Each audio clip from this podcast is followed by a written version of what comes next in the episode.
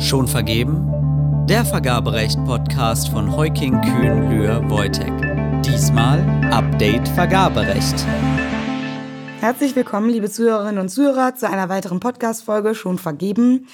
Heute wieder mit mir, Christina Emde und meiner Kollegin Daniela Kreuz. Herzlich willkommen auch von meiner Seite. Und wir freuen uns, Ihnen heute ähm, aus vergaberechtlicher Sicht relevante aktuelle Entscheidungen und auch Änderungen aufzuzeigen.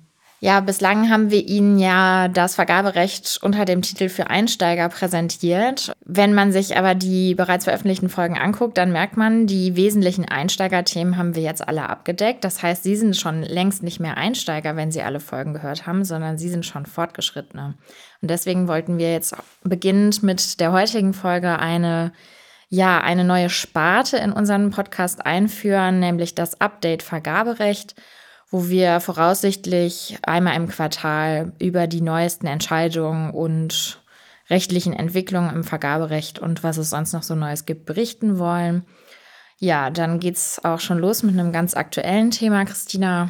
Genau, also anlässlich der aktuellen Geschehnisse möchten wir Ihnen zunächst aufzeigen, welche vergaberechtlichen Änderungen die Ukraine-Krise mit sich bringt. Mehrere Bundesländer haben Vergabeerleichterungen wegen der Ukraine-Krise geplant. Darunter fallen Hamburg, Niedersachsen, Sachsen-Anhalt und Schleswig-Holstein, die mit Vergabeerleichterungen auf die besonderen Anforderungen, die die aktuelle Flüchtlingssituation mit sich bringt, reagieren möchten. Die länderbezogenen Regelungen beziehen sich auf Vergaben im Unterschwellenbereich. Manche der Bundesländer haben zum Beispiel die Wertgrenzen angehoben, unterhalb derer Direktvergaben zulässig sind. In Hamburg und Niedersachsen sind beispielsweise auch Erleichterungen erlassen worden, wann eine Verhandlungsvergabe ohne Teilnahmewettbewerb zulässig ist. Zahlreiche andere Bundesländer haben hingegen keine Erleichterungen erlassen, weil sie erkennen, so wie wir es auch gerne sagen, dass das Vergaberecht eigentlich flexible Möglichkeiten auch für dringliche Fälle vorsieht und verweisen dann eben auch gesondert auf diese für Dringlichkeitsvergaben vorgesehenen Sonderregelungen. An der Stelle können wir auch auf eine unserer letzten Folgen verweisen, denn wir haben schon mal ein Extra zu Dringlichkeitsvergaben gemacht mit Frau Dr. Jasper. Das verlinken wir gerne in den Show Notes. Zu den aktuellen Vergabeerleichterungen verlinken wir Ihnen auch nochmal einen unseren PSA, Public Service Announcement, nein, ähm, Public Sector aktuell, unseren Newsletter. Da finden Sie das alles nochmal knapp zusammengefasst. Ja, Dringlichkeitsvergaben gab's in den, dafür gab es in letzter Zeit häufiger Anlässe. Wir hatten es schon im, ja, wann war es? Im Herbst, Sommer letzten Jahres mit der Flutkatastrophe in Nordrhein-Westfalen und Rheinland-Pfalz. Und natürlich die große Krise, die uns alle betraf oder immer noch betrifft, die Corona-Pandemie. Und das führt uns auch zu unserem nächsten Fall, unserem aktuellen Urteil. Christina, magst du was dazu sagen? Ja, genau. Zum Stichwort Dringlichkeitsvergabe möchten wir Ihnen als nächstes eine Entscheidung des Bayerischen Oberlandesgerichts aufzeigen. In dem zugrunde liegenden Verfahren ging es um die Beschaffung von Antigen-Schnelltests zum Nachweis des Coronavirus. Der öffentliche Auftraggeber führte zur Beschaffung dieser Antigen-Schnelltests ein Verhandlungsverfahren ohne Teilnahmewettbewerb durch und forderte im Rahmen des Verfahrens drei Unternehmen unmittelbar zur Abgabe eines Angebotes auf. Hierzu muss man wissen, dass bei einem solchen Verfahren, also bei einem Verhandlungsverfahren ohne Teilnahmewettbewerb, keine Bekanntmachung im Amtsblatt der Europäischen Union erforderlich ist und das Verhandlungsverfahren ohne Teilnahmewettbewerb auch nur in äußerst engen Grenzen, nämlich in den gesetzlich vorgegebenen Ausnahmefällen zulässig ist. Wie bereits angesprochen ist ein Verhandlungsverfahren ohne Teilnahmewettbewerb insbesondere zulässig, wenn äußerst dringende, zwingende Gründe im Zusammenhang mit Ereignissen vorliegen, die der öffentliche Auftraggeber nicht vorhersehen konnte und dies nicht zulassen, dass die Mindestfristen in anderen Verfahren, sprich in einem offenen Verfahren, einem nicht offenen Verfahren oder in einem Verhandlungsverfahren mit Teilnahmewettbewerb eingehalten werden können, sprich also bei Dringlichkeitsvergaben. Genau, also es ist die typische absolute Dringlichkeitsvergabe ist eben dieses Verhandlungsverfahren ohne Teilnahmewettbewerb.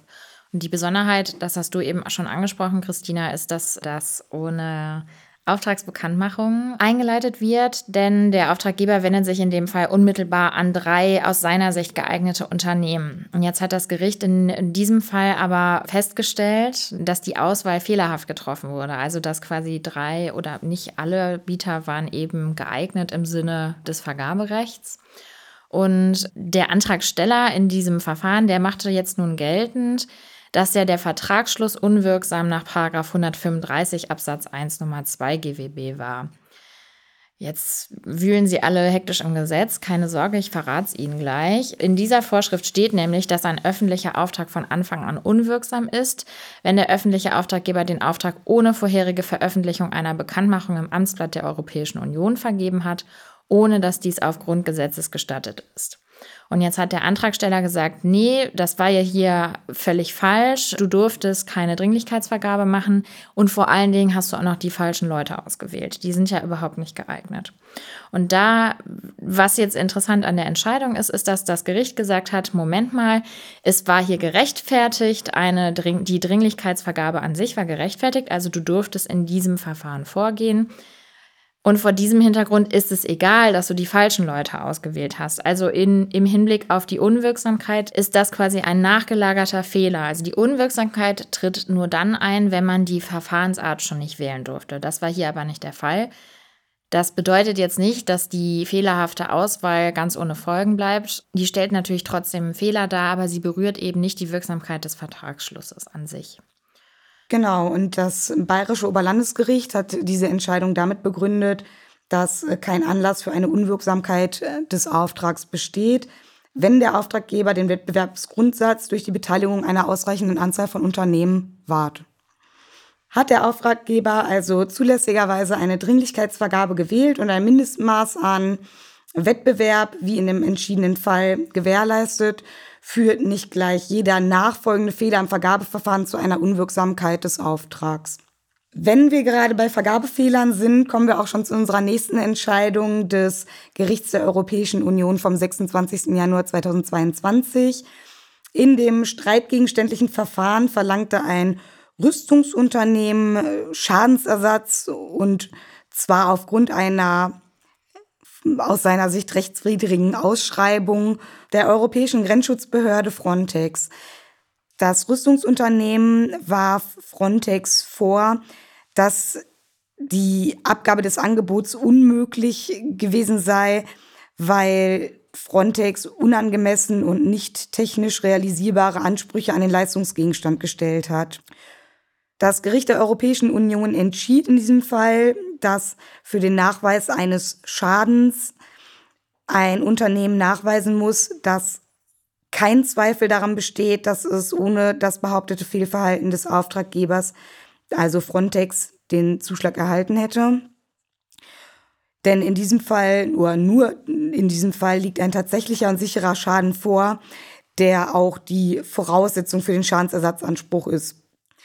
Also ein Unternehmen kann nur dann Schadensersatz wegen eines zu Unrecht nicht erhaltenen Auftrags geltend machen, wenn keine Zweifel daran bestehen, dass es den Auftrag erhalten hätte. Und das Gericht der Europäischen Union hat eben hier, wie ich finde, auch berechtigt vorgetragen, dass es sind in dem Verfahren andere Angebote eingegangen, die diesen technischen Spezifikationen entsprochen haben. Und deswegen war das kein Fehler auf Seiten des Auftraggebers, sondern es lag schlicht und weg an dem betroffenen Bieter, dass er diese Spezifikationen nicht einhalten konnte. Und das Gericht äußerte sich dann auch nochmal dazu, also dass die Nachweispflicht eben bei dem Unternehmen liegt, das den Schadensersatz fordert. Ja, auch dieses Urteil finden Sie, wie die anderen auch, in den Shownotes nochmal verlinkt, auch mit einer kurzen Zusammenfassung und dann auch einem Link zu dem Volltext, falls Sie das nochmal nachlesen möchten. Die nächste Entscheidung, über die wir sprechen wollen, die stammt noch aus dem Jahr 2021.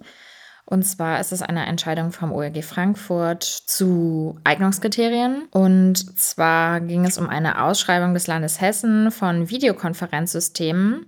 Und in der Auftragsbekanntmachung forderte der Auftraggeber einen Eignungsnachweis an, denn die Bieter sollten ein Referenzprojekt zur Bereitstellung und zum Betrieb eines Videokonferenzsystems mit mindestens 10.000 Nutzern angeben. Weitere Anforderungen an sich formulierte der Auftraggeber in der Auftragsbekanntmachung nicht.